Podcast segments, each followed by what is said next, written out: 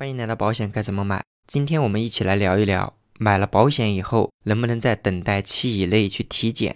什么是等待期？我们保险的等待期指的是从保险生效以后到我们的保险合同终止之前，在这期间，即便是出现了合同里面约定的相应的保险责任，它也不会赔钱的一段时间。这段时间就叫做等待期。对于有一些保险来说，为什么要设置等待期呢？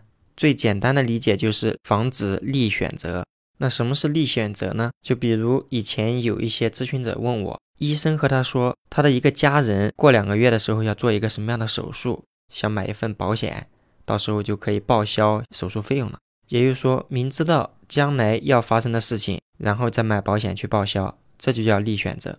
这个等待期指的是针对于疾病它的一个限制，对意外的话没有等待期这个说法。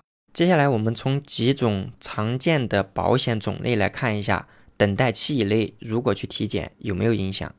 首先，我们来看一下医疗保险。如果身体有一些小小的异常情况，在等待期以内体检被查出来了，对于有一些医疗保险没有什么影响。这样的医疗保险，它在等待期这一块是有这样的限制，说的是等待期以内如果发生保险事故不赔。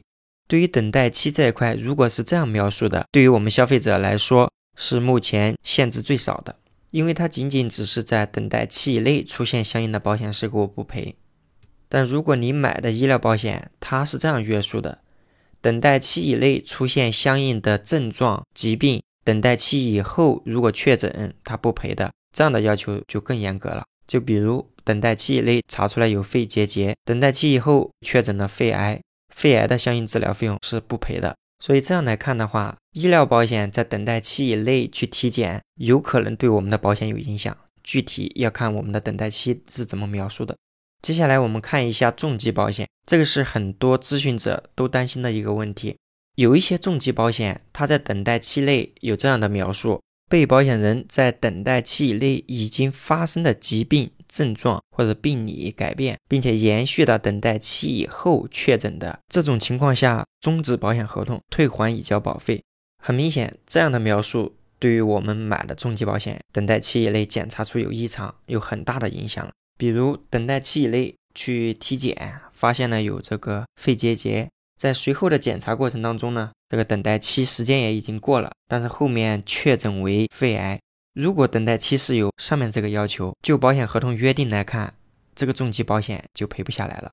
另外一大类呢，就是寿险类别的，比如终身寿险、年金保险。我们是不是在等待期以内检查出来有相应的症状或者是疾病，对后面申请身故保险金或者是申请去领年金没有什么影响的？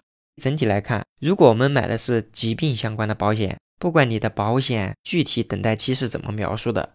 建议在等待期这么三个月或者是六个月过程当中，能不去医院做体检就不去医院做体检，能不和医疗机构打交道，那就不要和医疗机构打交道。即便这个体检中心告诉你他们没有全国联网，建议大家等待期以内做检查一定要慎重。好的，本期节目到此结束。